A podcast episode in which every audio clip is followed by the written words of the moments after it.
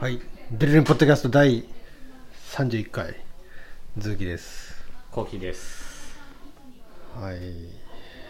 ね、久々の連日、連日撮り。連日撮りですね連続撮りではないですねうん。なあ、昨日は、ど昨日すごい伸びが良かったという話を聞きましたそうそうそうなんですよ。昨日ね、やっぱり大輔が出ると、一気に、ドーンとアクセスが上がったね。いや違いますよ。僕があの話題を出したからです。あれやろ、何やったっけ、オキュラス GO やったっけ？え何言ってるんですか？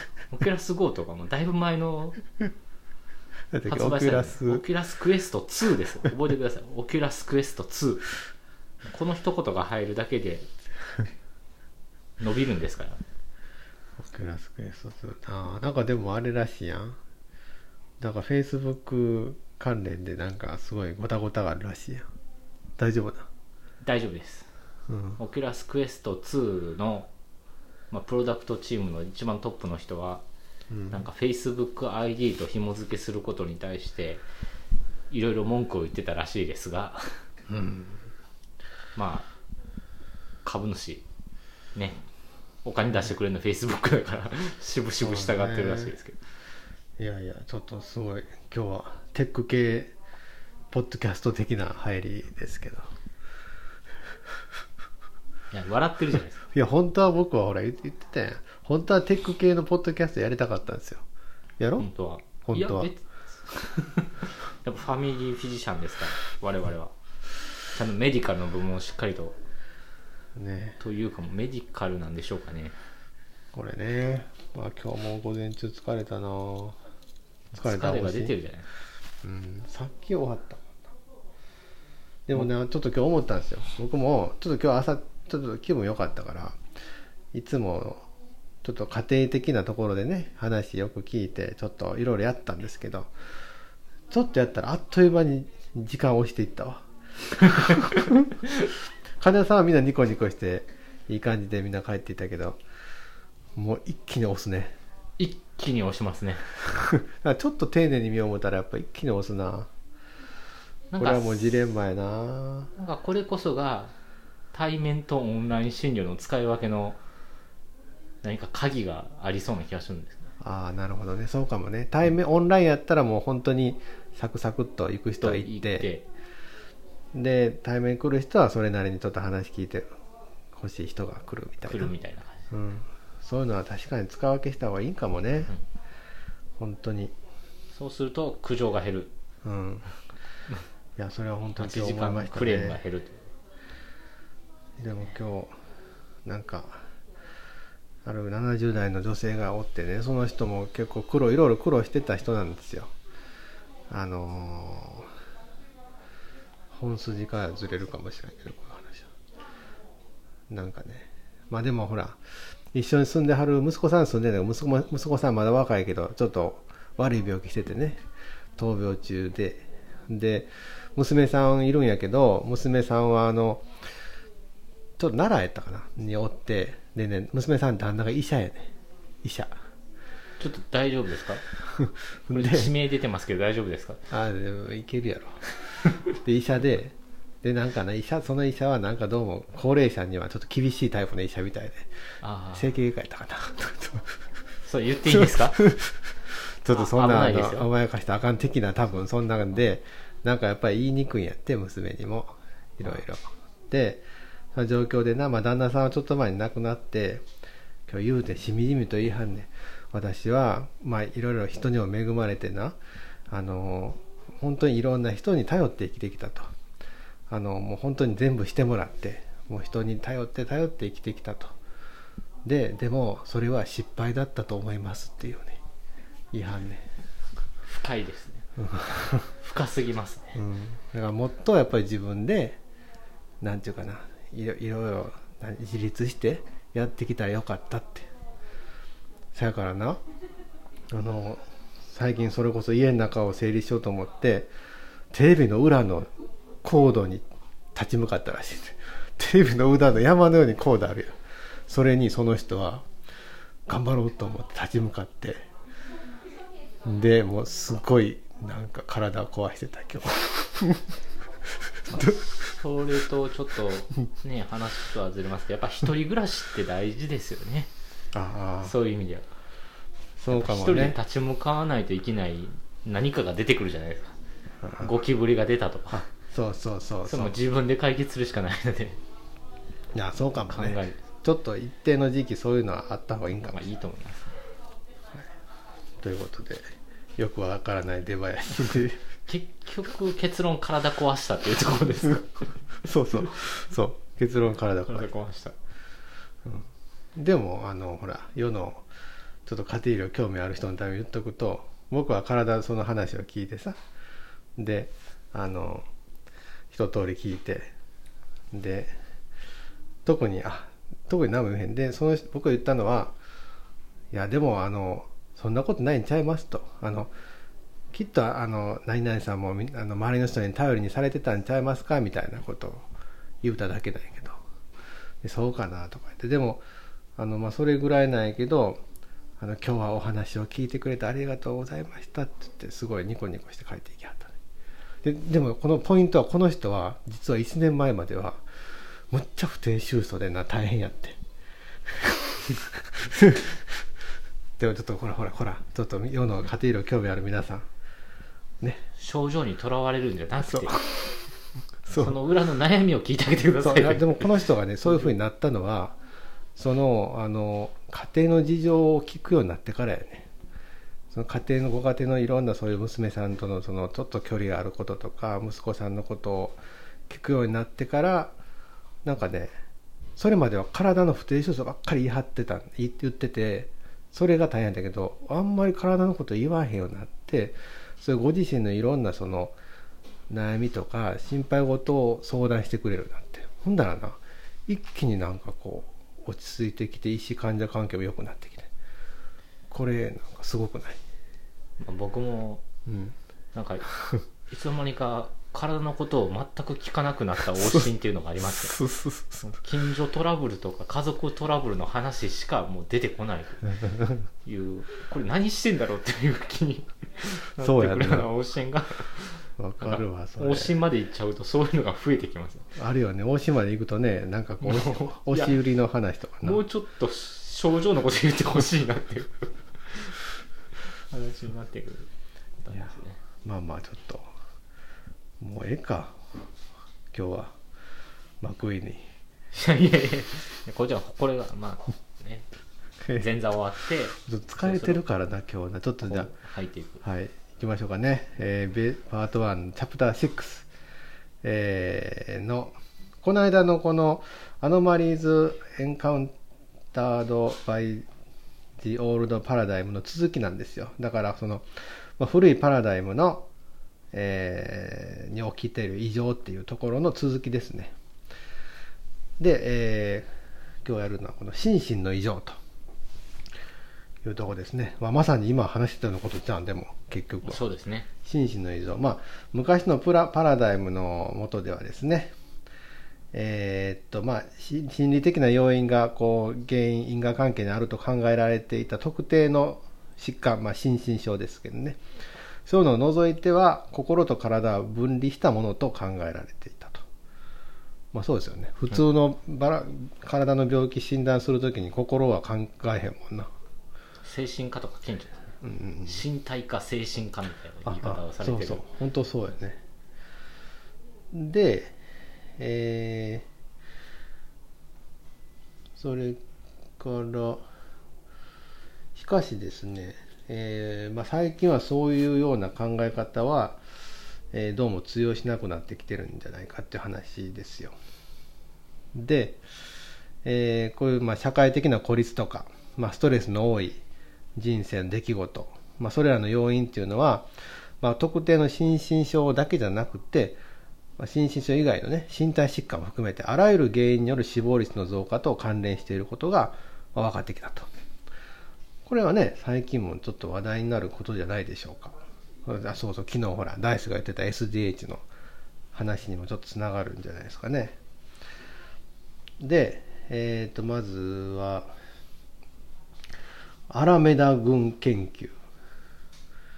アラメダ郡ってどこなの？どこでしょう？アメリカでしょうか？どこでしょうか？1983年バークマンとブレスローさんっていう人アラメダ郡で研究した。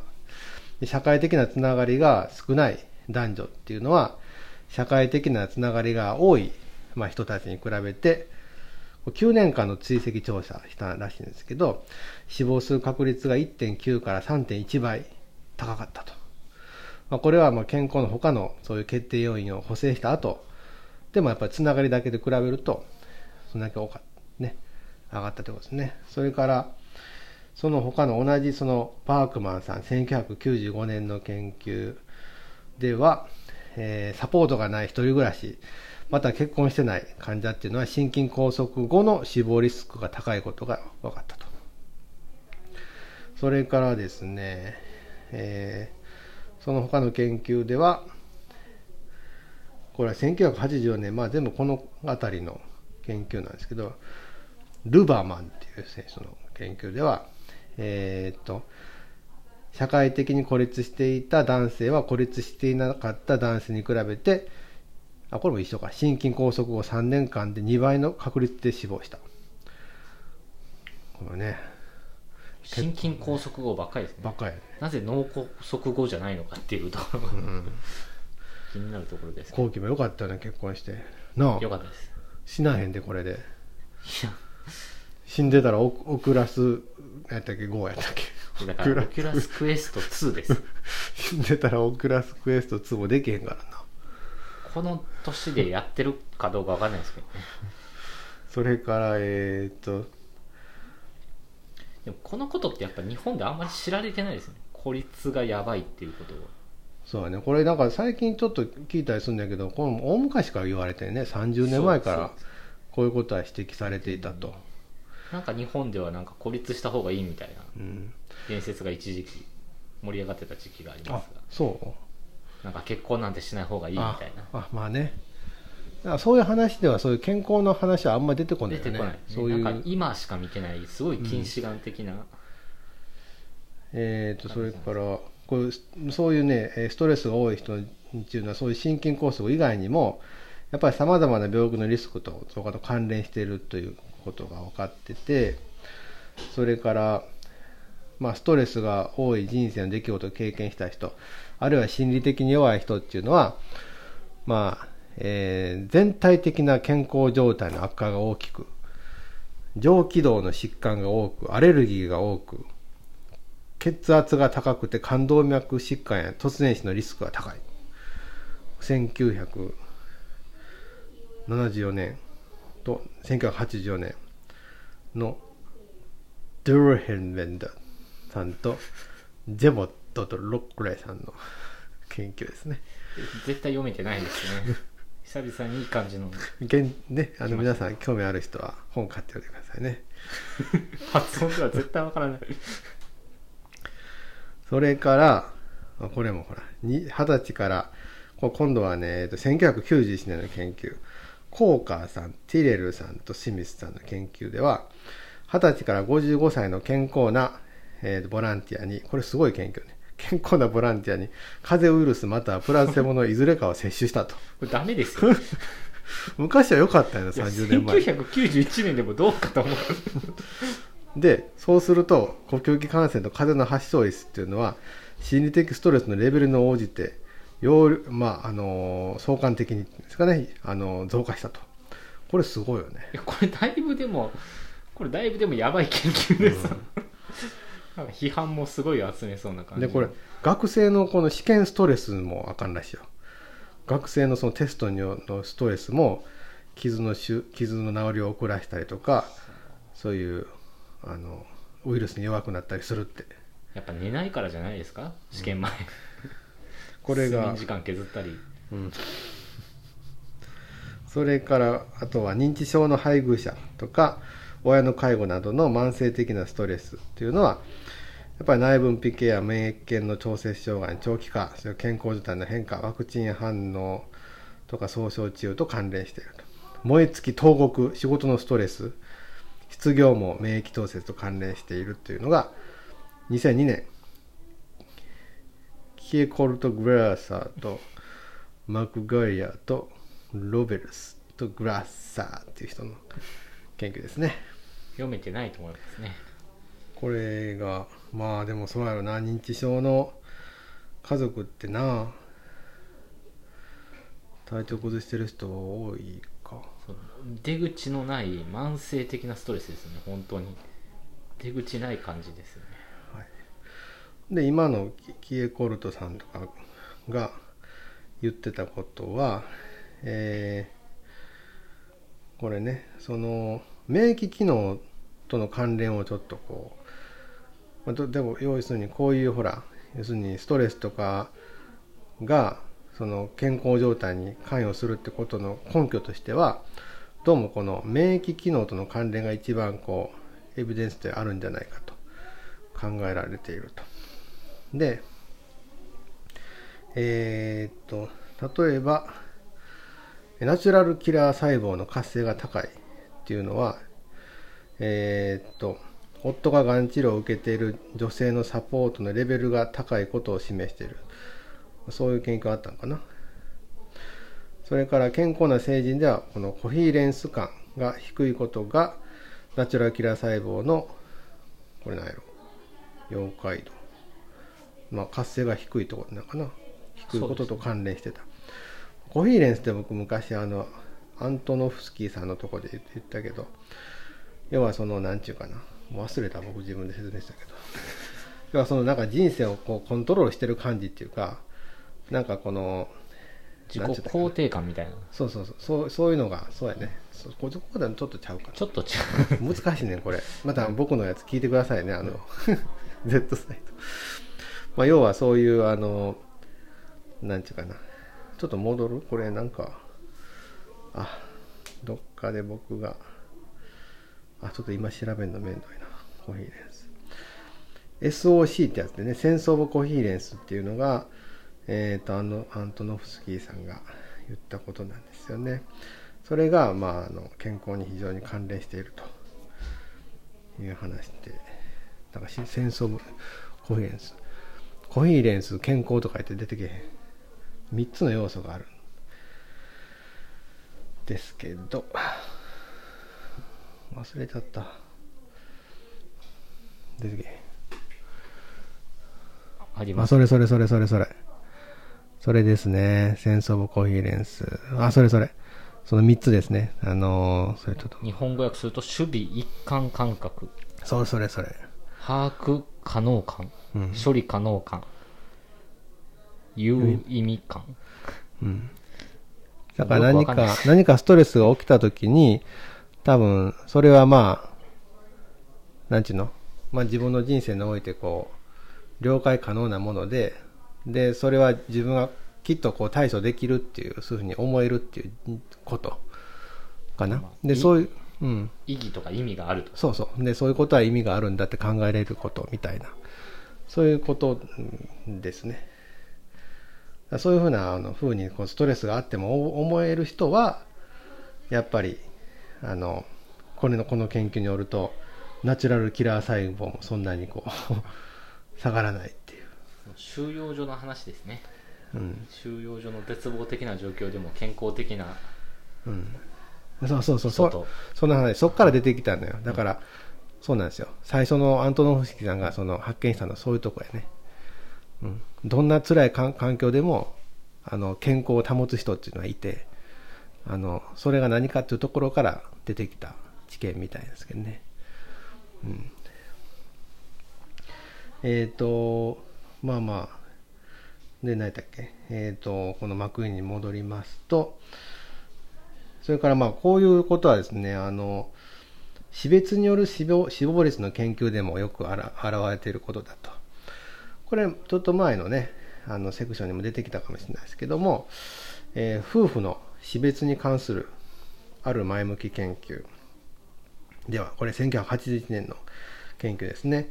では、えーと妻の死後10年間、特に55歳から74歳までの家父の死亡率というのは増加していたと、うん、いうことですよね。それから、えー、と離婚とか、まあ、死別だけじゃなくて離婚とか夫婦別居もえーまたそういうす疾病リスクの増加と関連していて数字的にはですね死別に関連したリスクよりもさらに高かったと。これ1995年。だから死別するよりまあ離婚の方がストレスかかりますよね。まあそうやな。別居したりな。離婚。そういうことのようですよね。はい。まあまあそれからえーずっとこの流れでいくんですけどね。ストレスと免疫みたいな。そうですね。それからまあそれから加えてですね多くの研究がその性格的特徴と感情っていうのがどうも、えーその病気の転機に関連している、まあ、病気の転機に影響を及ぼすということがそういうエビデンスがいくつかあるということのようですね。え最も強い関連が認められたのは怒りとか敵抑うつと、え冠動脈、え疾患との関係。間にちょっとその関連があったと。いうことのようですね。これ2003年の研究。それからえっ、と乳がんともの発生率ともなんか関係あると書いてるな。うん。それからエイズとかがんとか、まあ、にもそういう、えーこの研究はこの悲観主義とか運命論っていうのがエイズとかがんとか冠動脈疾患をこう悪くする可能性があると。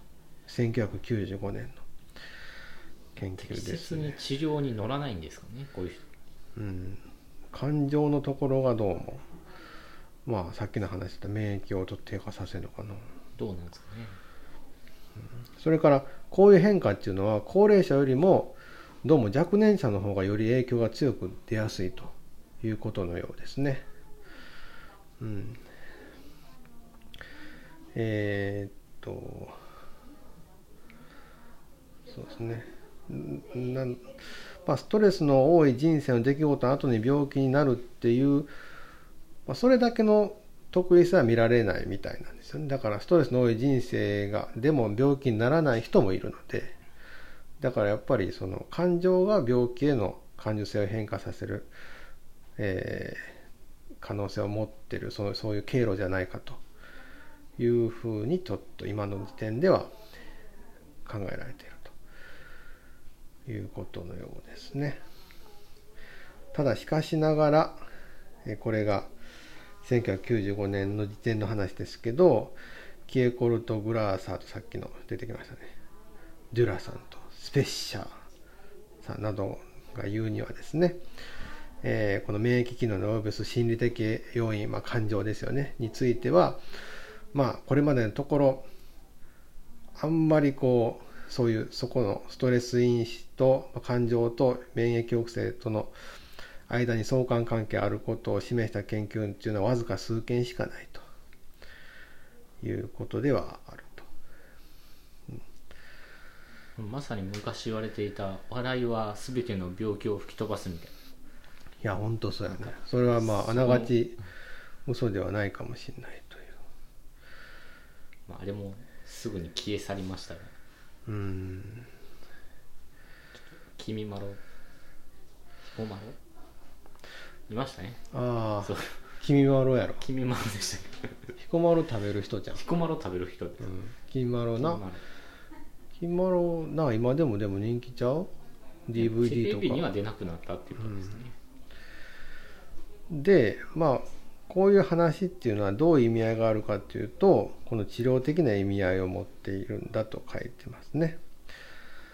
うんえーうん要するにまあし支持療法っていうか恣意的な、えーなんていうかね対応することっていうかそういうことの治療効果についてもあのなんていうかな言えることでだからあこの文脈からいくと要するに恣意的な治療っていうのはまあ高齢者よりも若年者の方が効くか効く可能性があるということですかね。うん、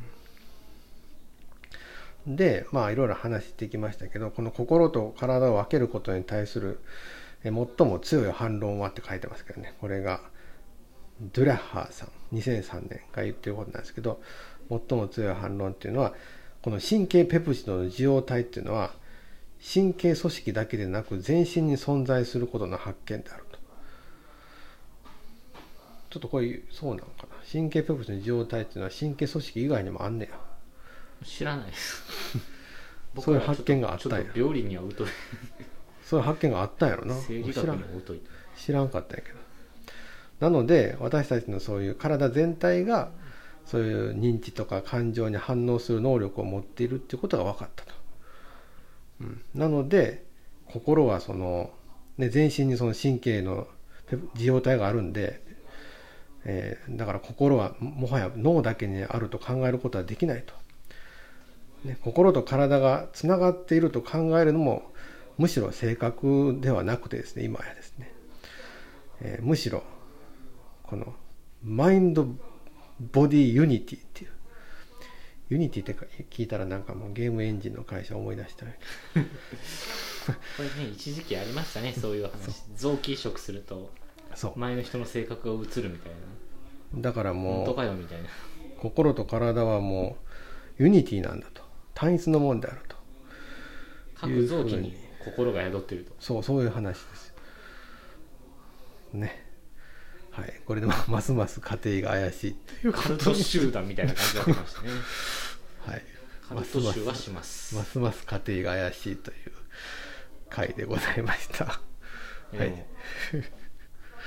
信じる者は救われるっていうのもあるので。なあでもでもこの辺の領域はやっぱりまだまだ分かってないですからね。そう分かってないことが多いけどでも実際にその旧の昔からのパラダイムではこういう今述べてきたみたいなこうどうも異常っていうかあ見見つかってきましたよって話ですね。ですね。まあ疫学的なアプローチからいくとやっぱりどうも関連はあるんじゃないかと。 unity じゃあ切ります。